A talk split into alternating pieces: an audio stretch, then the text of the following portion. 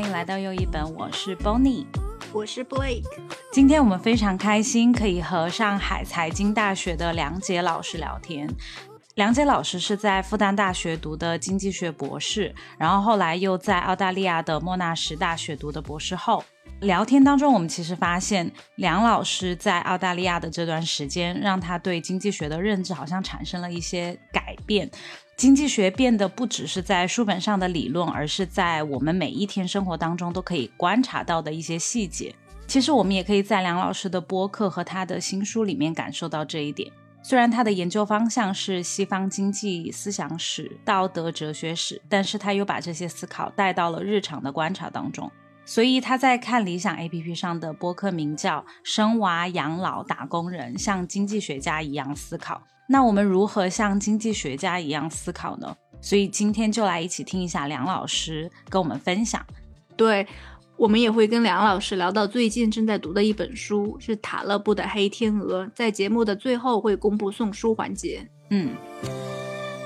梁老师是因为热爱经济学，所以后来你选择了这门学科读博，现在成为的经济学家吗？我觉得我热爱挺多东西的，经济学是我热爱的东西之一吧。然后我的博士是在国内，我是在复旦拿到博士。其实当时觉得也没那么热爱，但是后来我就到了澳大利亚，我到了莫纳什做做博士后，我觉得在澳大利亚的学习过程当中，使我对经济学可能感情稍微又更深了一点。啊，这是为什么呢？可能我在国内做经济学的时候呢，我更多的主要的学习的内容或者研究的内容会偏向理论一些。所以就挺少关心实证的，就是 empirical 的，就是现实的到底是怎么样。在澳大利亚期间呢，因为周围的老师啊、同学，大家都是做实证研究或者做实验研究的，所以使得我对真实世界其实有了挺不一样的一些感触。就以前啊，我会相信，我觉得我是一个很懒惰的，就不愿意出门的人。我觉得我的优势可能就在家里看书。但是到了澳大利亚以后呢，我觉得出门关心外面真实世界是一件非常非常重要的事情。当然，你研究的时候可能根据你的田野的调查，或者可能根据统计数据，但是你要知道这个世界它到底是怎么样的，不管是澳大利亚是怎么样的，中国怎么样的，印度怎么样，都很重要。所以我觉得也是在澳大利亚期间，使得我开始有这个触动，要到处走走。我选择到印度去看看，去关心一些我们熟悉的空间以外的这样的一些地方。我觉得其实都是到澳大利亚以后有这个契机，开始去了解这些地方。像我觉得我更了解印度以后，反过来我才更了解上海。因为我从小是出生在上海，生活在上海，生活了那么多年。但是我生活在上海，在上海读书的时候，我对于上海很多地方是非常不了解的。但是呢，我觉得全世界很多地方走了一圈以后，回过来重新回到上海工作教书，现在我对上海的这个了解会有很不一样的这个视角，跟我年轻时候的看法完全不一样了。有什么很大的改变吗？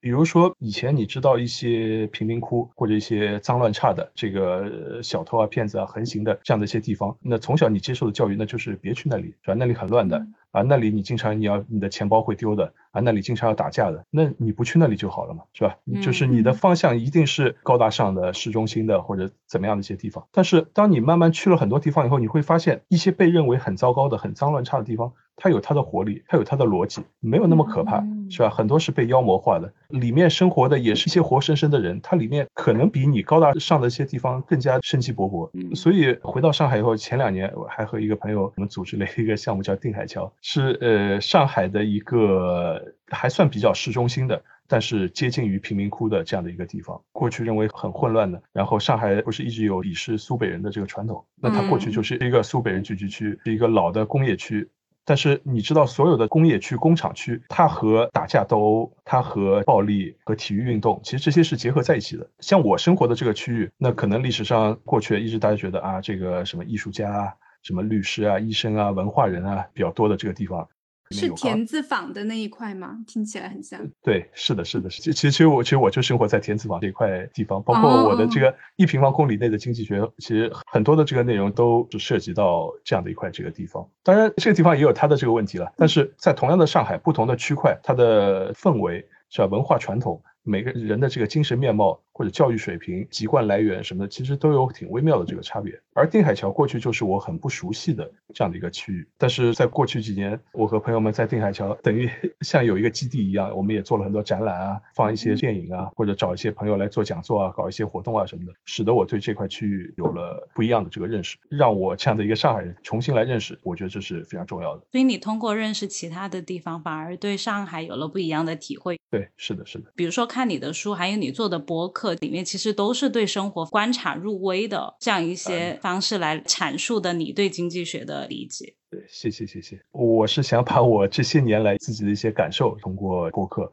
或者通过音频节目这样的方式分享给大家。嗯，从一个分享的角度，你会觉得这些经济学的道理对一个，比如说我不是学经济学出身的，或者是说我的生活、我的工作其实跟经济学没有太大关联的人，我需要了解经济学吗？我觉得一个人学习的最基本的方式叫做读万卷书，行万里路，是吧？这是两种不同的方式。我过去认为呢，这两者可以割裂，就有的人呢可以。通过读万卷书就可以了解世界，有些人通过行万里路也可以了解世界，然后不一定非要你要把这个两者能够结合起来。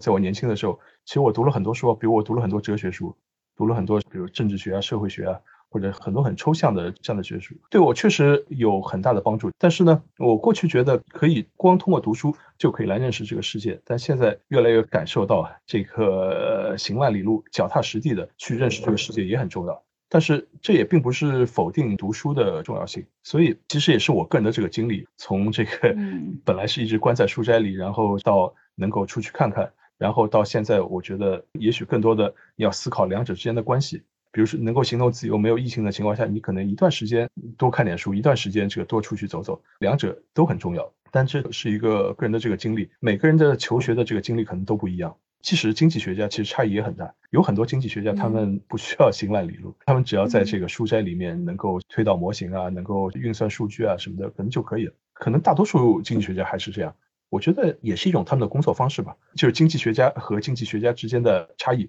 有时候比经济学家和普通人的这个差异还要来得大。对于一个普通人来说，学习更多的 知识，然后健全自己的知识结构是一件挺重要的事情。经济学作为你的知识结构里的一部分，我觉得是重要的。但是什么是经济学，是吧？就是你需要的是怎么样的经济学？我觉得这其实是可以讨论的。对于很多人来说，我觉得不一定需要非常高深的书斋里的那些复杂的、充满数学的图表的这样的一些经济学，但是一些经济学的常识、经济学的直觉、经济学的思考方式，我觉得是很重要。而且现在不光是经济学，大量的这个社会科学都出现一种跨学科或者是交叉互融这样的一种趋势，所以很多问题你可以说它是经济学，也可以说它是政治学、社会学。是吧？或者是其他 data science，我觉得都可以。到后来也不一定你要区分你这个知识或者这个领域到底是属于怎样一个学科。我看你的书里面也讲了经济学，感觉跟心理学有很大的关系。会有观察型的经济学家就会需要保持一个很敏锐的观察力，把经济学跟其他的科学还有人们的心理活动联系在一起思考。对，就不同的经济学家他们的工作方式其实差的挺多的。这个跟整个的学术界的环境的变化，包括我们的技术的这个变化，呃，数据科学或者甚至电脑水平的发展，我觉得都是有关系的。在我以前学经济学的时候啊，读本科甚至读研究生的时候，实证研究 （empirical study） 一直属于一个次要的一个这样的一个地位，就是大家觉得现实当中大量的这个问题你是没有办法实证研究的，甚至有很多老师跟我说，这个经济学是不能做实验的，就你只能靠逻辑推导。就是我们需要一个假设，是吧？比如人是理性的，他会权衡自己的成本收益啊，等等等。然后我们用这个模型的方式来推，来猜想这个人他的行为会是怎么怎么样的。所以这是可能是二十年前主要的经济学家的工作方式。但是我在很多节目里也说过，我自己学习经济学的感受啊，在过去二十年里面，经济学发生了一个非常巨大的一个变化，最主要的就是数据的爆炸。和我们各种统计研究模型的变得可行。比如说，在二十年前，我们没有谷歌地图，我们没有地理信息系统，所以很多关于这个地理的数据其实是不可得的。然后，但我们现在有很精密的调查，比如说这个，我在澳大利亚期间就可以看到，因为每隔五年、十年，我们都会做大规模的入户调查。比如你住在哪个区，然后你的区里面一共有多少人，到底有百分之二十是来自英国的，百分之十五是来自希腊的。然后百分之三十是印度人之类的，有各种比例，平均每个人到底是有一间房还是一点五间房，他的收入、他的学历，他到底是出生在澳大利亚还是出生在本土的这个国家，你会得到一个非常详细的、非常清晰的这样的一个统计数据，而且是公开的，你可以在国家统计局的网站上可以去下载。嗯，但这样的一个数据，中国是没有的，印度也是没有的，哦这其实是一件很难的事情啊。是因为我们没有这个能力得到吗？对啊，你自己是填过表的，口人口调查表你肯定填过，你家房子里面有有几口人，你的好像就前两年吧。对，而且他每隔几年他都会做一次这样的嗯这个调查，所以只有在澳大利亚或者美国这样的一些统计比较成熟、比较发达的国家，它会有。在中国要做一次人口调查，那实在太困难了。然后在其他地方，在印度很多地方人都到不了，深山老林，你要爬山涉水，你都不知道人在哪里啊！你要搜集这些数据，这是很难很难的。所以现在中国我们有一些近似的这样的一些数据，或者几乎达到这个水平的这个数据，但它的这个数据质量肯定是没有办法跟澳大利亚、美国这样的国家相比的。是数据方面不够精确吗？还是他们用的模型不太一样？就是最简单就没有数据，或者数据质量不行。是为什么会造成它的这个数据质量不太行呢？最基本的你要得到这个数据，这个数据要所有人都要填表的。在中国很多很多地区是文盲呢，然后很多嗯村子你根本就到不了呢，或者你执行的人下面自己就乱填呢，呃嗯反正会遇到一系列的各种各样的挑战和困难。比如说你说像印度这样的地方，百分之四十是文盲啊，有那么高吗？百分之四十有有有有有，是那中国的文盲率现是多少呢？现在中国应该是应该在百分百分之十左右吧。中国在一九四九年以前可能跟印度是差不多的，但嗯是经过五十年代扫盲以后呢，文盲率急速下降。但近年来呢，略有回升，但总体来说还是好的。就是我们在大城市已经习惯了，所有人都能识字，所有人都能说话。但想想在中国那么大，或者印度这么大，在这样的一些国家，你到很多偏远的地方，语言其实是有困难的。印度不是还有不同的语言吗？他们不同的地区有时候甚至都不能嗯跟对方沟通。对啊，所以这些都直接导致你不可能得到这个有效的这个数据啊，都没有有效的数据，你怎么能来进行这个实证分析？所以在二十年前，我们认为都很难做到，几乎不可能。但这二十年实实在在的搜集数据的质量有了明显的提高，后我们处理数据的能力也有很大提高。二十年前我们可能都还没有笔记本电脑，只能是纸质的吧。到时候你这个采集这个问卷怎么样录入啊，怎么样核对正确错误？就一旦你们真的做过呃社会调查、做过统计以后，会发现收上来的问卷是各式各样的，很多人是理解不了你的问题的。所以我们所有的列表下面都需要设置一些这个特殊的一些选项，对方不愿意回答，对方听不懂问题，这个问题不适合对方，等等等。嗯，嗯这些技术问题在过去的二十年里面有了很大的提高，所以使得二十年前我们觉得没有办法实证研究的这样的一些问题，在今天很多其实已经可以实证研究了。所以我觉得这导致了经济学的研究它的方法出现了一个很大的一个转变。就二十年前，绝大多数经济学家是理论经济学家，他们不做实证研究，或者是实证研究只是一个附属的补充的一个研究。但是今天可以说反过来，百分之八十的经济学家都是实证经济学家。然后理论反而变成了相对比较小的部门。所以嗯在过去二十年里面，经济学理论它没有很大的发展和进步，但是它的研究水平、它的实证就有了很大的变化。二十年前，经济系毕业的学生可能不需要懂得这个怎么样做一些软件，但今天经济系毕业生和其他的码农是一样的，大家都会都都需要会这个 Python 啊、爬虫啊，大家都是一样的。是不是念博士，不管你念哪一个专业的博士，现在都得会编程啊？对，我觉得是的。博士毕业以后可以去做数数据方面的这样的一些工作。哎，那既然现在我们可以做实证研究，以前的比较理论化的，是不是有很多都被推翻了呢？呃，我觉得不能说被推翻，可能说修正会比较好一点。嗯，就是过去呢是一些理论的一些模型，在嗯逻辑上是对的，但是它在现实当中到底对不对呢？大家也不知道，你没法嗯证实。但现在我们有实际的数据，我们实现的这个结果，应该是大多数理论证明还是对的。但是有少数理论呢，可能是有些问题，或者是他考虑的不够全面啊，等等等。所以这这是确确实实的过去二十年里的经济学研究的变化。所以一个二十年前毕业的经济系的学生，假如他这个二十年里面完全与世隔绝，那等到他今天在面对现在毕业的经济系的学生，你就会发现这两个人的知识结构是千差万别。因为你说经济学它其实分两种，一种是解释世界的，一种是改变世界的。嗯，我很好奇这是怎么理解这个？这其实是马克思最早说的。马克思的意思就是，你们经济学家或者哲学家什么，你们说了那么多理想的世界、完美的世界，怎么样才是很好的这个制度？怎么怎么样？但是我们现在就过着这样的生活，所以他觉得最重要的是改变世界，要解放工人，要取消剥削，要整个这个世界要进行一个翻天覆地的这样的一个变化。这种想法自从马克思以来，就是最近的这个两百年来，所有人仍然是在面对这样的这个问题：你学的这个理论到底管不管用？我觉得这这点其实是一个非常关键性的一个问题。有那么多的，比如说你说博士生对于。自己做的研究，他会产生怀疑。在我看来，一个很重要的一个原因就是，你做的这个东西能不能改变世界？你这个东西真实世界是不是这样的？其实是很重要的一点。有一个例子嘛？什么样的研究它是可以改变世界的？比如说，像现在这个很热的全球气候变化，有那么多人在进行研究，但是我们就看着。气候一点点的越来越糟糕，全球这个暖化，然后大家做的这个研究，你是不是能够实实在在的改变这个趋势呢？或者你能不能很有效的要证明，就是因为什么原因使得这个气候它发生了什么样的一个变动呢？你就会发现这个很难，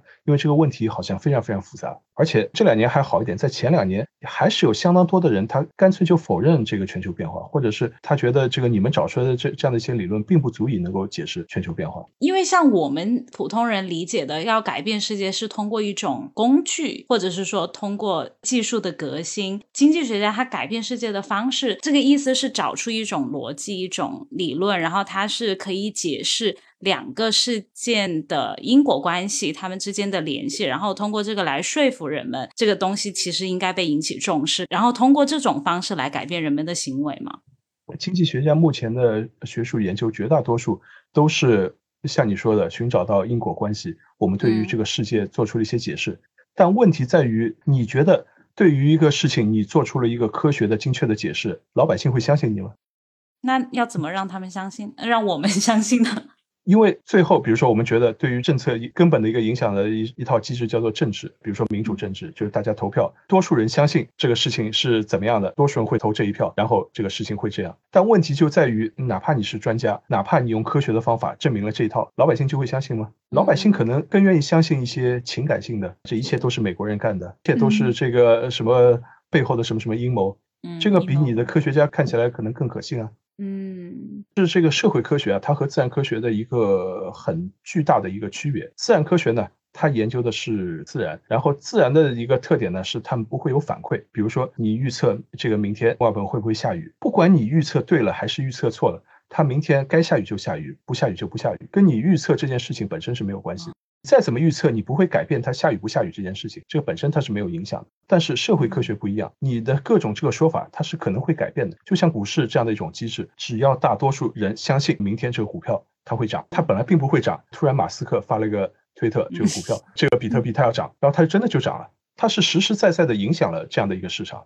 嗯，所以这个是社会科学的它的一个最大的一个区别。到底谁说话能够影响这个市场，影响这个股市呢？同样的，假如我发一个推特，我说明天比特币会涨，没有任何影响。但马斯克他发一个推特，他就有影响。可能有些更多的老百姓觉得啊，又是什么无良学者故意散布谣言，故意他会说市场怎么样，关于疫情怎么样，老百姓会有自己的解读，然后会做出这个自己的这个反馈，会实实在在的在一些这个市场，不管是股市还是一些比如说政治啊什么的，都会产生影响。所以这是社会科学里面很麻烦的一个地方，因为你研究的对象他是一个活生生的人，他有主观意志，他有自由意志，他会做出跟你预想的不一样的这样的一些反馈。而且可能他今天这么想了，但是他明天即使没有任何其他的原因，可能自己想法又变了。对啊，到最后，包括宏观经济学里面，最后最核心的，到现在大家觉得也没有办法完全把握的一个东西，就叫做预期。就是预期，就是普通老百姓对你美联储或者对你国家的一个总理他的这个行为，老百姓是怎么想的？所以你有的时候不能让大家猜到，但是呢。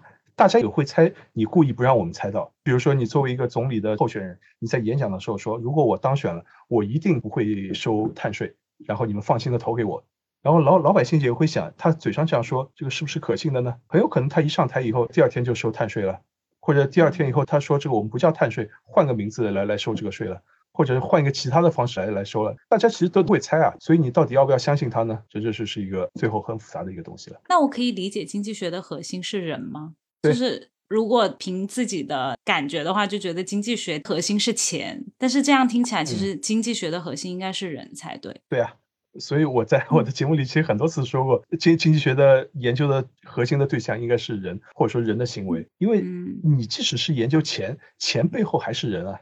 钱放在银行里面，它不会动的。但是人对于这个钱，他有不同的想法，不同的运作，会导致不同的这个经济后果。比如说，我们这个互联网，它最早发明出来，它是用于一个军事的目的。六十年代发明互联网的人，没有想到今天我们会用互联网来送外卖，这是完全想不到。但它就是一个基础设施。所以我觉得绝大多数这个经济学家呢，其实也是这样想的。他要做的就是阐释世界，而不是改变世界。真的要改变世界呢？你当然你需要有一些 power，你也需要有些政治权利也好，你有一些这个媒体的影响力也好，或者是你要处于一个怎么样的一个特殊的一个位置，你要为美联储主席啊，比如中国的中央银行行长啊，或者你要当什么部长啊，你要处在这样的一个关键的位置上，然后你可能有能力可以改变这个世界。但我们都知道现实很复杂，即使是你有了这个权利，当了美联储主席以后，你真的能够自由的想说你想说的话吗？其实也不一定。是吧？可能你在这个位置上，你反而只能在这个位置上只能说这个话，而不是你想怎么样就怎么样。真的要改变世界，可能是一个远比我们要想象要困难的事情。虽然像马克思就提出了一个很好的改变世界的方案，但是我们知道这个方案离具体的那这个实现能够很好的运作，那还距离还很远很远。明白了，但是你刚才讲的，像我们发明电脑、发明网络的时候，它是为了军事，但是现在又被大量的使用在其他的方面，所以说有时候预测就是一件特别特别难的事情。是啊。你不知道发明的这个东西，它最后会被用在什么地方？其实这一点也跟在《黑天鹅》里面塔勒布讲的，就历史的发展，它都是很多偶然事件组成的。好像我们现在回去看的时候，就觉得一切都是可以被解释，因为发明了网络，所以我们现在可以送外卖。但是这个解释其实有时候是不正确的，对，是你后面加上去的。我觉得这是塔勒布他在《黑天鹅》里面我觉得很重要的描述的一点，就是我们最擅长的是事后解释，不是事前预测。我们总以为我们在做事前预测，但其实做的都是事后解释。常见的这个酸葡萄心理，就是一个东西你吃不到这个葡萄，说葡萄酸，是你从事前的这个预测来说，你是想吃到葡萄的，但事后的解释是因为这个葡萄酸，所以我不想去吃到它，是吧？这是我们人类最最擅长的这样这样的一种这个脑机制。狡辩嘛，算是对，即使是自己前后不一，但是有时候还是说服了自己。就是明明我一开始不是这样想的，但是我已经不认了。对。所以塔勒布觉得这是人的一种大脑的思维的这种习惯，就是我们一定要对一些事情找出一些解释。看到这个今天这个股票跌下来，我一定要找个理由啊，到底是为什么股票会跌下来？到底是因为马斯克说了一句话，还是因为什么俄乌战争，还是什么？我要找找到一个理由，不找到一个理由，这个股票就跌下来，好像我就睡不着觉。可能我们人类的大脑接受不了这一个事实，因为我们就是要有一个故事逻辑在，不能接受我们这个件事情就是不可预测的。对啊，所以我们的这个篡改记忆 甚至篡改历史的能力其实是很强的。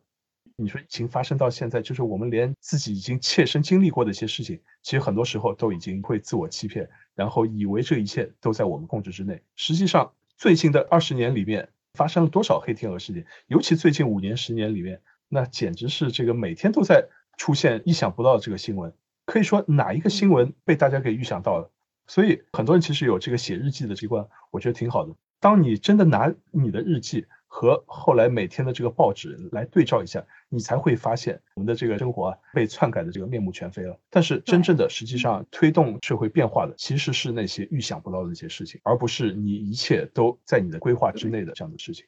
他也没有说黑天鹅完全不能预测，它的边界比较模糊。就比如说他举的火鸡的例子，对于火鸡来说，它被屠杀就是一个黑天鹅事件；但是对于屠夫来说，这根本就不是一个黑天鹅事件。所以他说，有时候黑天鹅是黑天鹅，是因为你选择无视它，它就变成了一个黑天鹅。但是他又说，那黑天鹅是不能预测的，这里会不会有一点点矛盾？还是说我理解的方式错了？其实啊，在经济学里面，百年前就有一个经济学家，是美国芝加哥的一个经济学家，他区分了两个概念，一个叫做风险，一个叫做不确定性。所谓的风险呢，我们现在比如说掷一个骰子，是吧？一到六，然后我不知道扔出来结果是多少，但我可以保证不会扔出一个十二，这是不可能的。嗯，是吧？它只会在一到六之间，所以我不知道结果多少，但是我知道它会是一个分布，一的可能是六分之一，二的可能也是六分之一。这个叫做你知道，你不知道，结果是你不知道的，但是你知道，反正这个结果有个范围，你知道你不知道的这个结果。但是这个经济学家叫奈特，奈特他说还有一种啊，叫做不确定性。不确定性它的最有意思的地方叫做你不知道，你不知道。就是比如说，没有人可以在一九年的圣诞节的时候，你不知道接下来三年会发生什么事情。嗯。因为你在二零一九年的年底，你会想啊，可能有这个世界明年会有很多事情，是吧？美国要大选要改选，这个川普他可能选得上，可能选不上，嗯，这个是你关心的，是吧？这是一定会发生的。然后美国和中国的关系会变得怎么怎么样，这是你关心的。嗯，但是谁会知道有个病毒啊？是这这嗯根本不在你的这个考虑范围之内。你知道人类历史上啊，曾经发生过好几次病毒，就那时候，假如跟你们讲什么黑死病啊、什么疟疾啊，人类历史上这些病啊什么的，可能你们也没兴趣，绝大多数人都没兴趣啊，这些都是过去的这些东西。我又不研究这个，让我关心这个东西干嘛？但是它就出现了，而且实实在在的改变了这个人类的这个历史。所以塔勒布认为这个才叫黑天鹅，这些事情是你根本没有办法想到的事情。像塔勒布他能够一举成名啊，就是因为他在九幺幺之前曾经写了一篇文章，他举的黑天鹅就是他说没有办法设想，突然有一架飞机出现在我的办公室里，他就是文章里面随便写了一些。过了两个礼拜以后，九幺幺事件出现了。然后很多人觉得他是先知啊、预测什么，然后他就说：“那当时我真的就随便胡编了一个例子，谁会知道有这样的事情呢？这个事情就是你再有想象力，你都想不到这样的这个事情会出现，但是实实在在就出现了，所以这才叫做黑天鹅事件。或者这叫乌鸦嘴。对毒奶，对，所以黑天鹅它的本质也是我们现在已经知道黑天鹅存在了。那么。从一个科学的角度来说，知道这个天鹅有白的有黑的，但是在三百年前没有人见过黑天鹅之前，因为你没有办法想象一个粉红色天鹅，理论上逻辑上可能会存在，但是这个没有意义啊。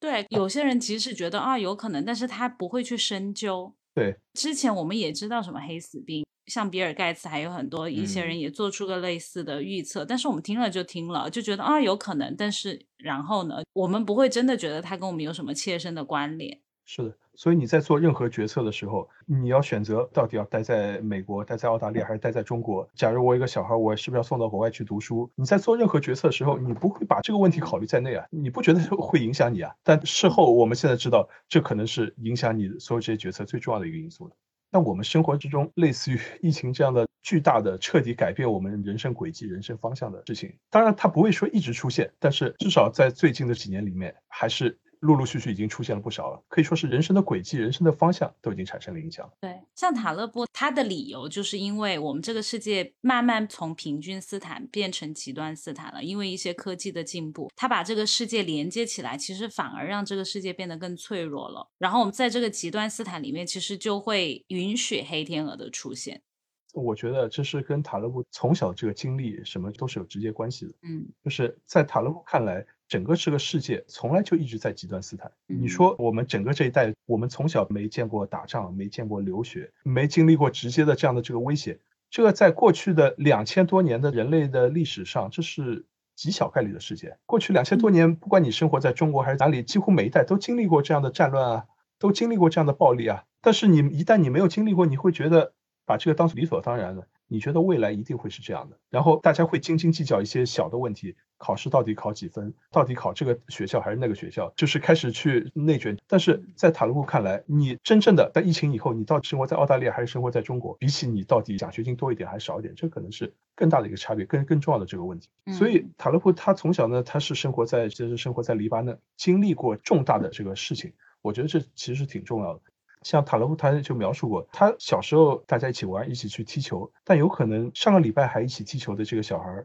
然后这个礼拜因为战乱、因为暴力，可能就没了。这样的事情其实对他触动是很大的。在那个发展中国家，甚至战乱的这个国家，预期寿命是很短，或者是各种意外的可能性是很高的，是和发达国家一个巨大的一个差别。等到你经历过。这样的一些跟你差不多的一个小孩，突然他说明就没了。在这样的环境下面，你的大学排名高一点还是低一点，奖学金多一点还是少一点，这算是什么大问题呢？是吧？其实都已经不重要了，还是活着最重要。其他的东西有一点像身外物了。对，比如说一旦发生过像九幺幺或者是新冠疫情这么重大的事情以后，很多人会觉得一些小事。疫情放开以后，很多人其实已经对生命的理解已经不一样了。以前 对于消费的这个模式啊，或者人生的这选择啊什么的，可能可能都会发生不一样的选择了。对，不是很多现在流行搬到小城镇去住。是啊。那因为其实我在看这本书的时候，我有一个困惑，就想说黑天鹅，我知道这个词可能是塔勒布让它变得更有名，或者是把它用来特定描述一种现象，但是在它之前经济学里面没有类似的一个概念吗？我印象里面好像是一个哲学家大卫休谟有没有讲过这个？我觉得应该是哲学家讲过这样的命题，从逻辑的角度，或者是从因果关系的这个角度来讨论过，就是什么叫做因果关系？我觉得也是在哲学里面延续了几百年非常核心的一个问题。虽然那么多的经济学家在研究这个因果关系，但是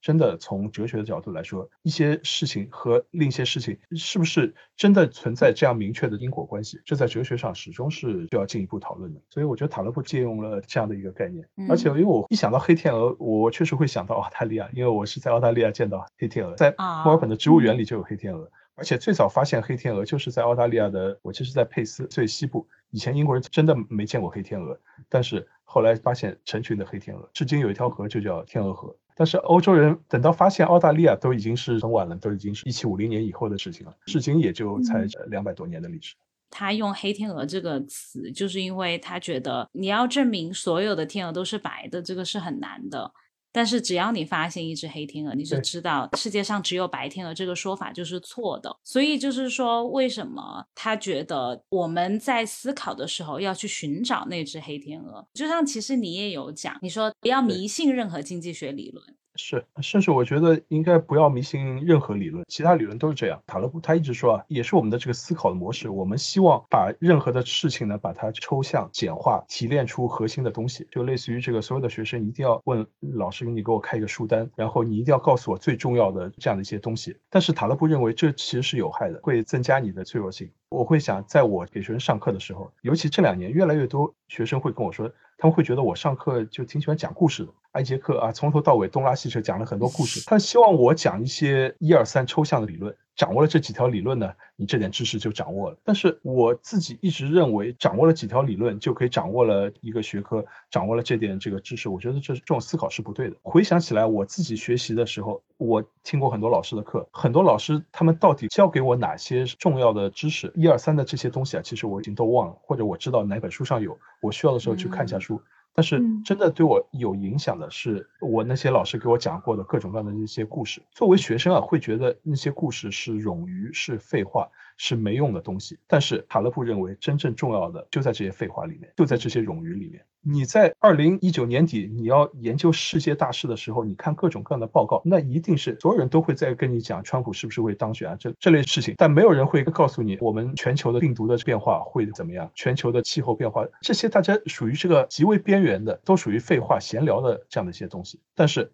真正的最后改变世界的，反而是那些这个知识。而且啊，在塔勒布看来，之所以我们需要花很多的精力去学，或者是你不要把你的所有的精力全部压在某一方面、某一个领域，是因为一旦发生了一个重大的一个冲击以后，你之前的你花的很多精力其实都变得毫无意义。所以你应该把你的精力要分配在很多其他的地方。在塔勒布看来，你甚至不读书、游手好闲，让你自己放松下来。可能都比你全力以赴的专注在某一个领域要来得好，尤其是在有黑天鹅、有环境巨变的这个时候。所以从这个角度来说呢，塔勒布这本书它其实是反理论的，或者是跟我们很多人的学习方式是不一样的。比如说在豆瓣上，你会发现塔勒布像黑天鹅这些书，它的评分一定是不高的，一定会有很多人说，我读了这本书以后，你没告诉我什么结论啊，我就希望你这本书告诉我一二三，take away。见了别人，我可以告诉你啊，我看了一本书，是吧？它有一二三点。这是我我学会的，但看了塔勒布那本书以后，给你讲了那么多的故事，就跟你说不要信这个，不要信那个，这个都没用。反正有一个黑天鹅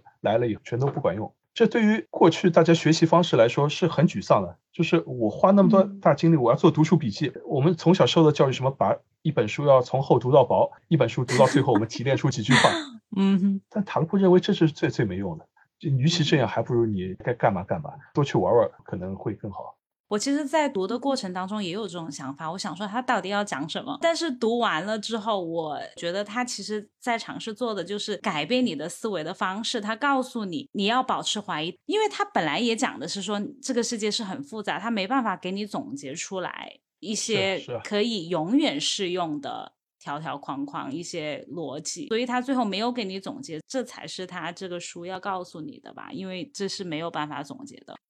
因为我们一直说要追求一个最优的，或者追求一个逻辑上精简的这样的一种这个思维模式呢，都是在一个外部环境不变的这样的一个情况下。经济学我们一直说它是一个追求最优化的一个学科，但最优化的一个前提条件就是什么都不变，外部条件不变的时候，我才有一个最优化的。但如果你外部条件变了以后，那那根本就不存在啊。像我们过去，比如说这个中国人一直觉得读书一直要读得最好，进名牌的学校，到哈佛读博士，这个全部人力资本都投在这个上面是最好的。假定你周围环境不变，就是比如说你读了一个哈佛的一个什么理论物理的博士，然后你到华尔街去工作。但假如你到了个塔斯马尼亚这样的一个偏远的这样的一个小岛，哪怕你是哈佛的理论物理博士，你能够干嘛呢？但假如是你花了一些时间，比如我我一些朋友他有其他的一些这个特长，比如小时候这个会下国际象棋，练过什么太极拳，或会有其他一些什么技能。那也许就可以谋生了，他根本不需要什么什么哈佛的这个博士啊，你把这个精力等于是孤注一掷，全部的都投在这个上面，那还不如你根本不需要读的那么那么累，多玩玩其他的，很有可能就靠你其他的技能，你就可以谋生了。感觉就是我们预想了一个世界长什么样子，然后我们按照它的那个样子去准备，最后发现世界其实它可以有很多样子，跟我们想象的不太一样。就像经济学，我记得我们以前学习的时候，很多时候都会说在理想情况下，但其实我们生活的环境它永远都不是理想的情况。对，那我一直觉得塔勒布他强调这个冗余、多余的这个东西，但这个多余啊，在我看来是一个非常深刻的一个东西，只是我们对它不了解，所以我们把它称为多余。像嗨克。很多学者其实都讨论过这个问题。经济学它只是在对我们能够解释的那一部分东西，它做出了一个很好的解释。但问题就在于现实当中还有一大块是我们没有办法解释的，是我们不知道的。我们对这个世界知道的太少，它的内在的规律，哪怕是气候变暖的规律，我们都知道太少。对澳大利亚哪些地方会发生森林大火，我们知道的也很少啊。对于这个很多股市的这个内在的变化，我们知道都很少。对于整个这个世界三分之二的这个世界的运作的规律，我们都非常无知的这个情况下，你凭什么相信你做的是一个最优的一个选择呢？比如说，我们生活都是在不停的做选择，那这些冗余的情况考虑进来，它怎么帮助我们做选择呢？所以，卡勒布觉得你保持这个冗余，保持能够面对变动的这个世界。一旦环境发生了变化，你有冗余，或者是你在其他方面你做了积累以后，你才能够更好的来适应，来进行调整，这反而可能是一个更好的一个策略。所以这是塔勒布给我们的这样的一个建议。比如说，有些人说针灸是没用的。但是呢，你学术上面找不到任何研究，我只是假设，当然有可能是有。假设你学术上找不到任何的研究证明它可以治疗疼痛，但是它确实扎进去你就不痛了，那你是要相信科学呢，还是你就相信你的那个感知呢？他讲的我比较认同的一点就是，有时候我们太相信科学了，但是其实科学也是在不断的推翻之前的科学。对啊，就像你说的这个针灸，当一针扎下去你确实不痛的时候，你是相信你自己不痛呢，还是 觉得这个科学还没能解释我为什么不痛？我还是应该相信科学。那当然应该是以你自己实际的这个感受为主。之前去看牙医的时候，那个牙医就问我中国的针灸，他去扎了针灸以后感受就是不痛了，但是他自己给自己的解释是，那是因为他把他的疼痛转移了，转移到了另外一个地方。但是那也就不痛了呀。但是它其实是一个另外的转移，并没有治疗到你的根本。他会给自己这样一个解释，他因为这个针灸在科学上就是没有给到一个很精确的数据，就是怎么让你。不痛了，没有很详细的解释。因为对于一个人来说，我觉得最根本的是你先活着，然后感受自己的这个感受。哪怕你是一个文盲，哪怕你是一个完全不懂任何科学的，但你还是能知道自己痛还是不痛。我觉得这个感受无论如何应该排在科学的这个前面。对我，我我还记得塔勒布他有另外举一个例子，我觉得其实也挺好的。比如说，我不知道你们有没有关心过这个无人驾驶。这样的一个技术，无人驾驶这个技术呢，一方面呢，现在发展的很快，你可以说它好像也已经挺成熟了；另一方面呢，大家始终觉得它好像还有很多问题，还是不能取代人类驾驶。无人驾驶接下来要进一步发展，它的最大的这个阻碍，它最大困难是在哪里呢？在我有限的我对于 人工智能啊，或者对这方面的这个理解。在我看来，其实就是对于那些冗余的这样的这个认识，就无人驾驶道路应该是怎么样的，红绿灯标志它都认识。但是问题就是，你真的开车在路上，你会碰到各种各样的意外，比如说突然窜出来一个袋鼠，那这件事情无人驾驶你让它怎么学习呢？嗯，这突然是窜出来一个袋鼠，他要学的话实在太多。就是对于一个人来说，你不管是窜出来一个袋鼠，还是什么一个无人机，还是一个什么什么样的一个东西，我对它做出判断，做出一个反应，或者是现实当中。你可能碰到的各种意外实在太多了。你教会 AI 认识红绿灯、认识路标是很容易的，但是你要教会它。认识突然运动中的这个袋鼠，袋鼠还有大大小小，你要让他学会这个东西。如果窜出来不是一个袋鼠，窜出来是一只羊，窜出来又是一个其他这些东西，你应该怎么处理？在我看来，要学习这些东西可能是最困难的。你不把这些东西学会，你开车就是不安全的。对，这是我们最担心的这个问题。所有这些事情啊，都是极小的概率，在一般的这个学习当中，是你这个开车开几年可能都碰不到。但是呢，在我看来，这属于不重要的这个知识。开车遇到袋鼠会怎么样？除了澳大利亚以外，其他的这个驾驶手册都不会教你。但是呢，我们作为人类呢，就是我们有这样的处理冗余的意外的这样的一种能力。即使没碰到过啊，你碰到一个袋鼠，你你也知道怎么处理。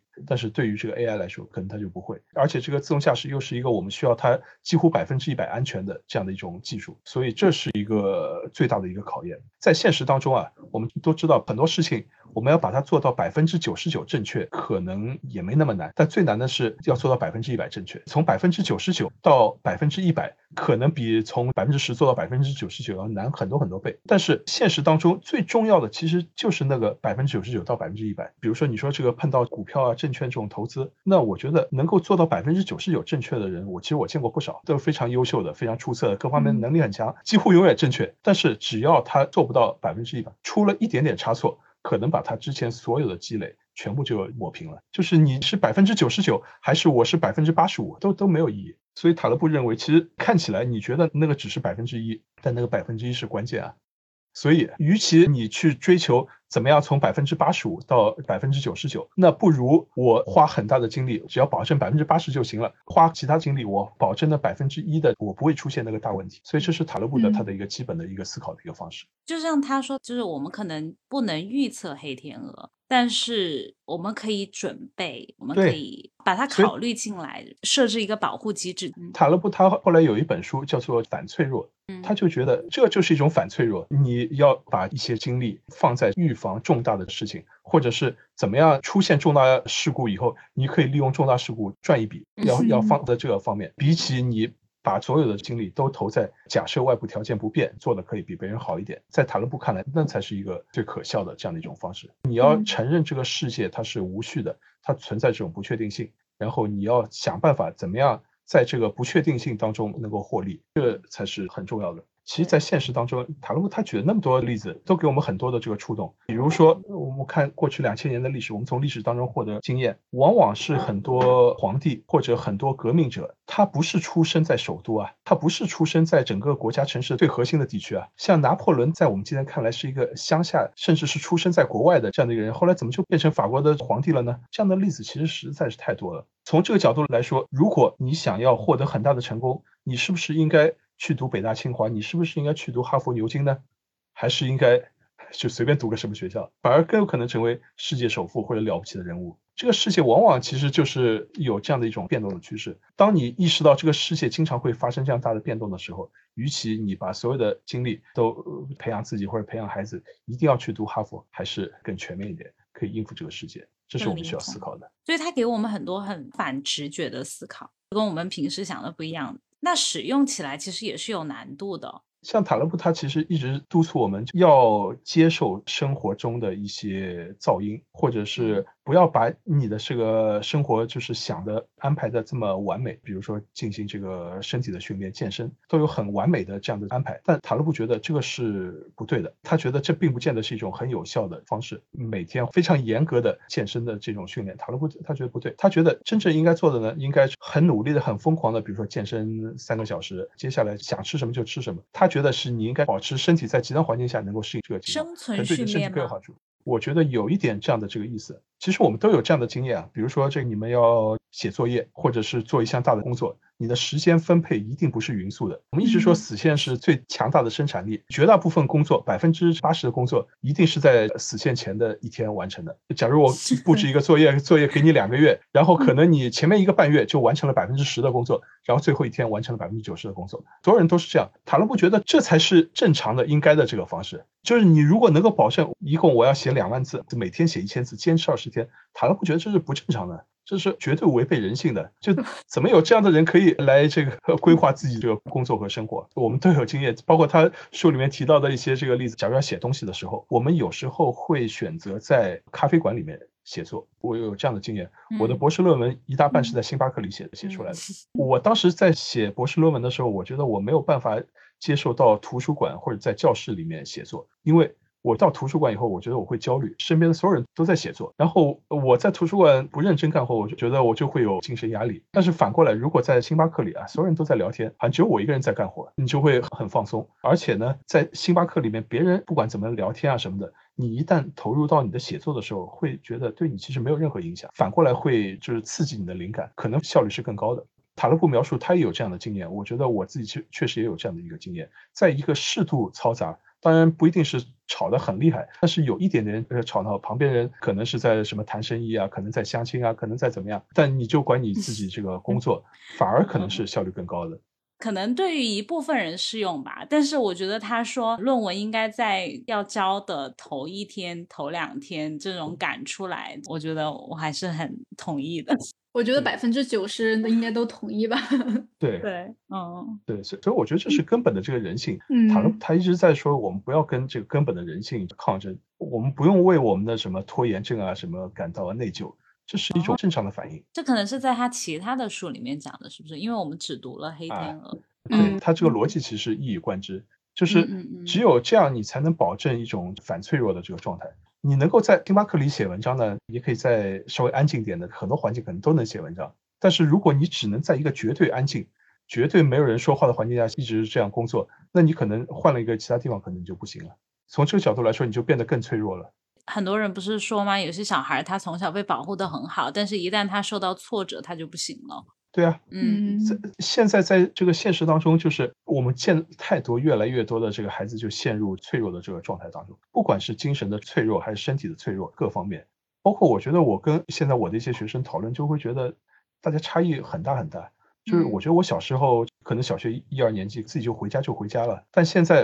因为我不知道你们是不是了解国内的北上广这些大城市，到这中小学放学的时候，门口就停满了车，全部都是家长，必须要家长来接小孩。现在很多家长是不能够接受，哪怕孩子已经读初中了，就是十岁以上了，初中的一个从学校到自己走回家或者骑个车，或者也就两公里，大家觉得太危险，这个必须要保护。所以，就我小时候一年级就开始自己坐公车上小学了，也没有初中，我爸还来接我 真的假的？对，哦，可能因为晚上，白天我还是可以自己回家。嗯，对，所以从这个角度来说，我觉得现在很多小孩就变得非常的脆弱，因为他们所有的知识。全部来自于课本。我跟现在这个小孩的，就是年轻人的这个交流，会发现他们完全缺乏现实经验，他们都不知道，比如说菜场是怎怎么样的，可能就没去过。但是在我小时候，比如说你说从学校回家路上，那可能就有好几个菜场，然后这个路边各种各样的这个店，各式各样奇怪的人，可能都平时就是大家一直见到，一直接触。我不算是对这个世界有太强好奇的，但多多少少也已经见过很多了。但现在所有的小孩一旦下课了，家长塞到车里面带回家，就是家和学校是吧？或最多就是周末的去去公园，完全是保护在像一个玻璃罩子里面一样。他对于这个世界其实是非常欠缺的。跟现在年轻人聊天以后，会发现他们不喜欢我讲故事，可能也是这个原因。他们觉得听不懂，或者是他们没有现实的经验。他们很喜欢跟我讲哲学，从理论到理论，每个每每 个每个小孩现在就是讲抽象的理念，都是一套一套的。你说小孩是多小啊？哪怕是大学生，就就二十岁左右的。OK OK，嗯嗯，十五岁到二十岁，现在的年轻人对于抽象的理念的把握，我觉得是很不错。你希望他讲一些，讲个具体的案例，讲个你见过的一个故事，他可能就讲不出来。嗯，从这个角度来来说，其实是挺脆弱的。假如你环境变化，比如说你现在把一个孩子是吧，哪怕在国内读书读得很好，你把他扔到英国、扔到澳大利亚来读书。那每天面对的是很真实的现实生活，可能他就受到很大触动，可能就习惯不了。所以就是传统的精英教育的方式，在一个外部环境不变的、很安全的，靠你的呃学历比别人好就可以有更好生活的情况下，那可能是有利的。但是，一旦发生了一些巨大的一些变化，一旦出现黑天鹅，可能你本来的优势反而变成你的最大的一个弱势。塔勒布他一直经常讲的就是反脆弱，就是你要思考，当你的这个生活当中你缺少了什么东西，你的生活一下就崩溃了。比如你的大学文凭突然没了，你没了这个大学文凭，你还能不能生活下去？或者你的你的一个什么样的一个特征 消失了以后，会对你的生活产生致命的这个影响？你会发现，把你身上什么东西剥夺了，好像没什么大不了的，那你就是一个挺坚强的，能够很好的能够反脆弱，能够适应不同环境的这样的一个人。所以我觉得这其实是一种挺好的一个思考的一个角度。对对，嗯，是的。回到你前面说的这个经济学的这个研究当中啊，很多时候，假如推动一个政策，我们希望做一个事情，影响一个什么样的一个结果，但最后跟你的想不一样，但是有可能也做成了最后想做的这个事情。虽然经济学一直在做因果的分析啊，但是我一直觉得因果分析它的一个很大的一个问题就是，它只是讲两个对象，一个因导致了这个果，天上下雨导致地上湿，一个是因，一个是果。当我们讨论天上下雨和地上湿的时候，可能还涉及到其他东西啊，比如这个我今天要不要出门啊，我要不要带伞啊，要要有其他很多问题，其实都是联系在一起。而且呢，有些事情你以为你是因为希望做了 A 推动这个 B，但是呢，最后。你可能你做的这个 A，它没有直接导致这个 B，但是这个 A 又产生了其他的你意想不到的这个结果，间接的会影响了这个 B。对我我就举个例子吧，印度和中国都面临一个很大的一个问题是缺水，然后呢，这两个国家的做法呢都有一个共同的一个理想，要修水库，要修大坝来调节水资源。中国当然有三峡，有各种各样是全世界利用水最夸张的国家。然后印度呢，在这个过去几十年里面，他也想做这样的这个事情。经济学家很直接的就想问这样的一个问题：在印度在过去几十年里面修了很多大坝，是不是对于印度人民的生活有了明显的提高？那么我们的直觉就是修了大坝以后，因为水呢是最大的问题，就是下雨和你用水是不平均的。每年呢就是台风啊、季风的时候下了很多雨。这时候我不需要用到那么多雨，春天啊或者冬天时候我需要水的时候，那时候又没水。然后有了这个大坝，有了水库以后呢，我可以把水存起来，水可以让它一年四季呢都可以灌溉。然后呢，这个粮食产量提高了，那农民的这个生活水平就提高了。所以修大坝能够提高这个农民的生活水平，这是我们的这个逻辑。所以呢，有经学家去考察，是不是我们修了很多大坝以后，印度的农民的生活水平就提高了？最后呢，他们发现的这个结果呢，其实是这样的，不是也是是吧？No and yes。首先，这个修了大坝以后呢，它会产生一系列的这个问题。然后呢，到底怎么样用水啊？能不能有效的来灌溉啊什么的？最后发现，修了大坝以后，并没有使得农民的粮食产量有明显的提高，农民的生活水平没有这个明显的提高，这个逻辑是不成立的，没有达到预想的这个结果。嗯。但从另外一方面呢，修了大坝以后。必然会导致大量的农民移民，然后修大坝的这些地方都是特别贫困的，特别经济水平比较低的，类似于我们这种山区，四川这种地方山区就修大坝，然后为了修大坝，导致大量农民迁出去，最后发现呢，把这些农民迁到富裕的地方。这些农民他们生活水平就提高了。那么，所以从这个角度来说，修大坝使得农民生活水平提高了，这个结果是对的，是 yes。但这个理由跟你想的是不一样的呀。对，你你本来是希望修这个大坝，让他们粮食产量提高，能够能够生活水平提高，但现在。告诉你，直接结论就是把他们迁走，迁到更富的地方，最后他们的这个生活水平、生活质量是提高了。所以，这是在我们现实当中经常会碰到的这个问题。当你在做这个研究报告的时候、研究规划的时候，你想的只是这样的一条逻辑链条，你根本没有想到还会影响到他们移民，还会影响到其他的因素。但现实当中，很多这个公共的政策、公共设施就是间接的通过其他渠道。达到了这样的这个结果，但是你在研究报告的时候，你又不可能把所有的这些因素全部都考虑进来，那你就没有办法研究了。你一定要研究 A 和 B 两者之间是不是有因果关系，嗯，是吧？所以这是这个不光经济学研究，很多政策研究其实都面临这样的一个困境，就是你过于想把这个问题给简化，我就想研究 A 和 B 之间的关系，但是这个现实当中所有的事情都是相互联系的，可以达到你预想不到的这样的一些结果，预测非常的难。是的，嗯，预测我们也只能预测短期的，或者是直接的。然后很多间接的这些东西其实都很难。你说像这次的这个疫情，首先它事先没有预想到，然后现在可以说世界上大多数国家，比如说都已经结束了。当我们讨论这个疫情会对世界经济也好，甚至对于世界历史会产生什么样影响的时候，我们也很难判断，会有直接的短期的影响、中期、长期影响，甚至可能对一代人的心理可能都有影响，甚至对下一代人可能都会有影响，就变成人类历史上永远的记忆的这样的一个时间。按照托马斯·弗里德曼就觉得人类历史。可能就变成疫情前和疫情后，类似于这个耶稣诞生前和耶稣诞生后，嗯，或者战争前战后。对，就是对一件事情它到底产生多大的冲击和影响力，这个是很难判断的。最近我经常有时候举这样的一个例子，在那个二零二零年三月的时候，就武汉疫情刚刚爆发，然后呢，我们在那个线上上课，记得三月一号第一次线上上课。然后我就问刚见面的一些学生，我们一起讨论一下，你们有生以来，你们觉得过去二十年对于中国经济或者是对中国社会影响最大的一次冲击或者一些事件。然后大家给我举了各种各样的例子，是吧？开奥运会啊，中国加入 WTO 啊，中国分税制改革，提出各种各样的这个解释。等到大家都说完以后，我就问大家，我说没有人觉得我们刚刚爆发的武汉的疫情可能是过去二十年里面对中国经济产生最大冲击、最大影响的一个事情吗？然后没有一个学生同意我的看法，所有的人都觉得这不就是一个短期的一个冲击吗？我们也经历过 SARS 啊，大不了就是半个月、一个月以后结束了嘛，就好了嘛。到现在已经又过了两年半，在两年半以以后，我们回过头去看二零二零年三月一号，我的那些学生他们的这个看法，很显然是过于乐观了，就以为这个马上就结束了，四月份、五月份可能就结束了，但实际上根本不是这样。所以他们要在二零二零年三月份要做出决策的时候，是基于当时的判断，不会基于我们现在这个判断。你我现在回过头来再来解释，这个很容易是吧？也是我们很擅长的，但是没用啊。我们要做的就是站在当下你掌握的这个现有这些信息的情况下，对于我们的这个世界，对于这个历史要做出判断，这是最难的地方。所以这也是塔勒夫认为我们要敬畏黑天鹅的最主要的原因。嗯嗯，我当时也觉得是一个短期的，我不得不承认，对我当时就想说 啊，再过一个月就好了。但是其实就越来越……我我其实还想问梁老师一个问题，就是对于很多人来说，塔勒布他不是一个传统意义上的经济学家。他算是经济学家吗？可能也不算，算吧。他算是统计学家。统计学家，他的观点，有些人说不被经济学家接受，但是我觉得您还挺认同他的一些观点。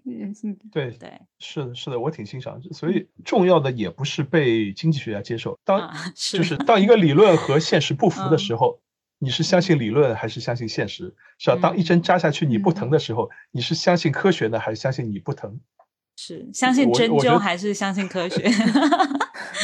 对，我觉得这是一个很重要的一个判断。虽然我自己的工作，我自己的专业是经济学家。但是呢，当我知道经济学对于现实世界有很多，它其实是它的解释力是不够的，或者我们只是能够对这个世界的很小的一部分做出比较精确的解释，对于这个世界大部分我们是所知是非常有限的。而塔勒布他的这个理论虽然不能够跟我们在比较小的一块领域的精确的这个研究，它不完全符合，但它在现实当中如果能够有很强的解释力，不断得到验证，那我觉得当然是很值得尊敬的。是吧？至于他的这个身份到底是一个统计学家，还是一个业界的一个投资者，哪怕是一个民间科学家，哪怕是个巫师，我觉得不重要。哪怕是个巫师，他的预测不断的获得这个验证，那那也应该值得尊重啊。嗯，对，这就是我的基本的一个态度。我觉得不应该用这样的一个专业来限制评价他。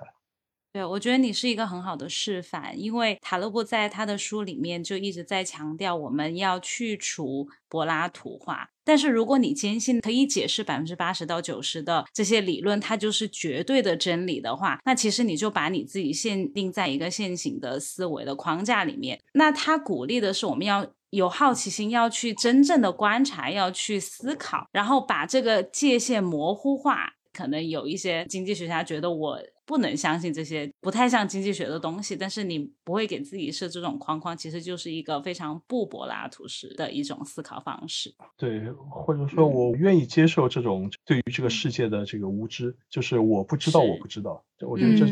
像哈耶克，他曾经有一个从知识论角度，我觉得他有一个很精彩的一个描述。他说啊，我们的这个知识分成两种类型，一种呢叫做显性知识。就是写在课本上的，你们背下来一二三的这些知识，这些呢是可以写在书上，可以老师上课讲的这样的一些知识。但还有一种知识呢，叫做默会知识。这种默会知识呢，是一种言传身教，是一种潜移默化的这样的一种知识。假如我们学画画，学画画，你会觉得最重要的是你站在老师旁边，看这个老师他怎么画，他怎么拿笔，他怎么站着。然后他先画什么还是后画什么，甚至他的一些小动作、一举一动，其实可能都和最后这幅画画出来的效果可能是直接有关的。单纯他画完了这幅画，你一看。你看不出来，但你站在他身边，你看他各种各样的小动作，能够把这个画这个完成，对你的自己的这个实践帮助是很大很大的。但是真的让你总结刚刚那个老师是怎么画的呢？其实你说不出来啊。你能够说他是这样站的还是那样站的？左手放在哪里，右手放在哪里？一举一动，他的这个小动作，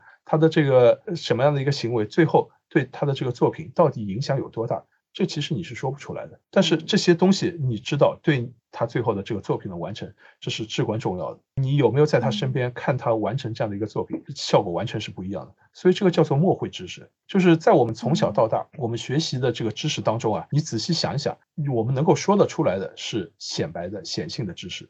我们说不出来的是默会的这个知识，但默会知识数量。其实是要远远大于你的这个显白的这个知识，但这个默会的这个知识啊，如果不通过言传身教，如果不通过潜移默化，如果不通过这个我们平时的聊天啊、八卦、一起吃饭、一起喝酒、一起各种各样的行为，你是感受不到。但是对于你的生活是至关重要的。所以，就我一开头说的一些学生。不愿意听我讲故事，只愿意听我讲一二三，就是他们只想学那种显摆的、能够被教会的一些知识。即使我上课，我喜欢讲一些小故事，或者像塔勒布他讲的一些这个小故事，其实里面都透露出我们一些自己对一些问题的一些思考。这些东西可能是真的没有办法写成一二三的，但是这些知识可能比那些写成一二三的还要重要。这就是默会的知识。嗯。它会潜移默化改变你对一些事情的判断和想法。哎，我觉得你的学生跟我以为的学生好不一样。我觉得我们以前就喜欢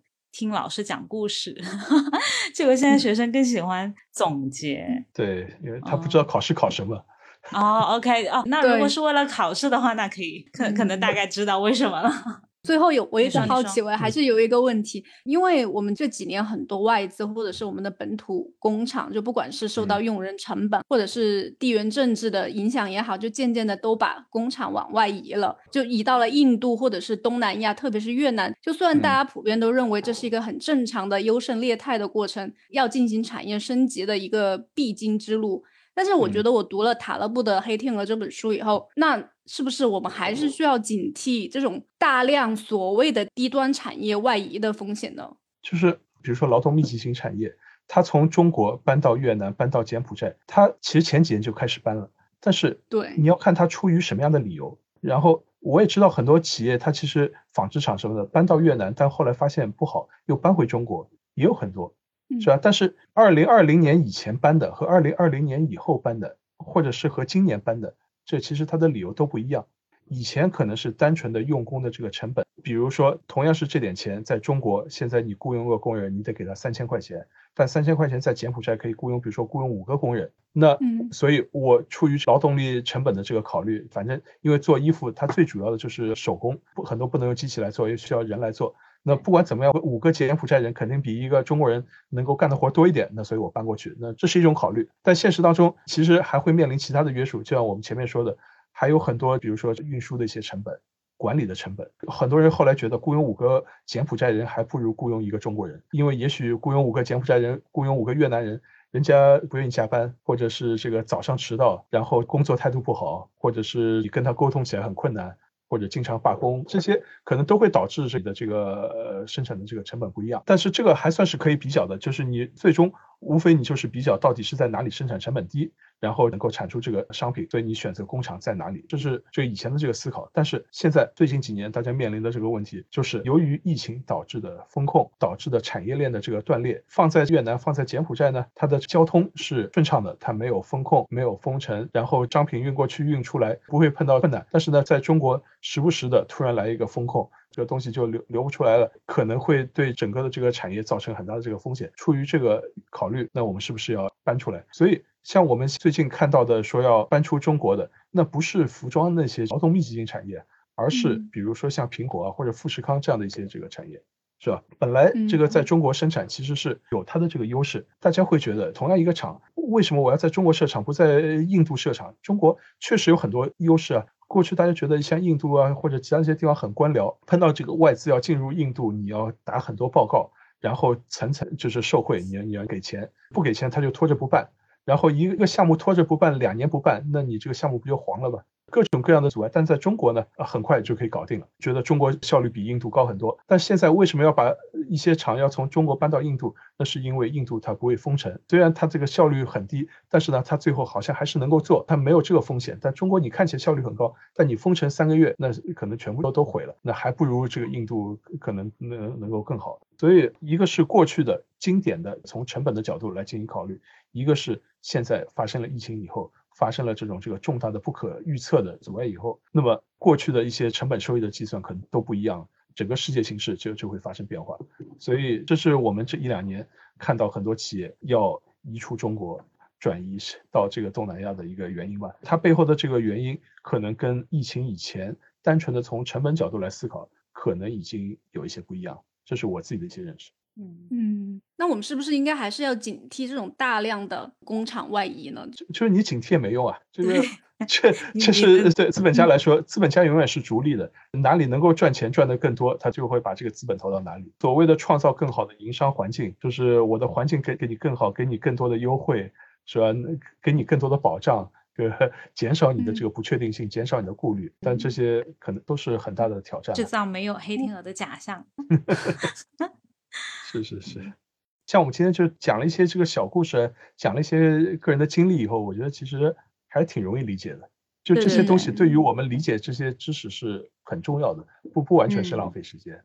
而且我觉得他的那些建议也挺好，因为我觉得人本来也不是。像火鸡一样没有怀疑的，我们人本来就有怀疑的那一面，只是说有时候被打压了，或者是说我们就跟主流去了，也没有勇气去复合自己心里面的那个疑虑吧。但是他这本书可能也算是鼓励了我们这方面的一些思考，嗯，独立思考，就不要简单相信听别人说的。对。好的，那那谢谢梁老师，谢谢梁老师，谢谢，嗯嗯嗯，我们以后再多联系，嗯，好的好的好的，嗯好，以后看你有什么话题感兴趣，我们还可以继续聊。好的好的好的好的，好，嗯好，拜拜拜拜拜拜拜，嗯，那我们在节目的开头也说了，今天有一个送书的环节，Blake 你来说一下。我们会在小宇宙的评论区选取点赞最多的三位听友，就截止日期是在节目发布后的两周之后。中信出版社会替我们每人赠送一本塔勒布的《黑天鹅》，欢迎对这本书感兴趣的朋友跟我们留言，分享雨果的黑天鹅事件。欢迎大家留言。那好吧，那我们今天的节目就到这里结束了，谢谢你的收听，我们下一期再见，拜拜，拜拜。